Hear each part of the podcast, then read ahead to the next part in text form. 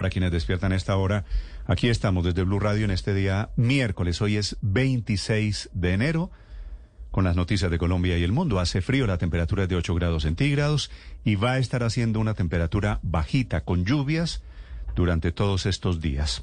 Como siempre a esta hora también los temas de conversación en las redes sociales. Camila Carvajal. Hola Néstor, buenos días. Egan Bernal sigue siendo el gran tema de conversación en las redes sociales con las buenas noticias que entregó el último comunicado de la Clínica Universidad de La Sabana en el que se confirma que Egan despertó, que fue extubado y que tiene movilidad, normalidad en sus brazos y en sus piernas pero la celebración de la gente en redes sociales por esa noticia se mezcló con el accidente del ciclista Santiago Botero, que se cayó mm. ayer en la Avenida Las Palmas entrenando eso en Medellín, y entonces él mismo confirma que se quebró la cadera y las redes sociales pues tienen ahora una conversación en los que muchos ciclistas están contando sus historias de caídas, de accidentes, de lo que le pasa en carreteras. O yo Tito a Santiago. Sí, sí. Grande Santiago diciendo, lo mío no es nada, yo me recupero. Hay que seguir pendiente, es de Egan Bernal. Claro, claro, claro, porque lo de Egan, Néstor, la noticia es muy buena, lo, lo que cuenta María Camila es muy bueno porque, ojo, pudo haberse despertado y no poder mover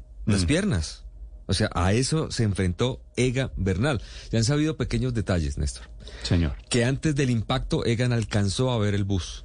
¿Por qué? Por la manera en que movió su brazo izquierdo y se nota el golpe contra el bus que alcanzó a tener una reacción y que eso ayudó a amortiguar y que lo que llamamos nosotros el manilar le terminó salvando la vida que amortiguó también el golpe. Ok.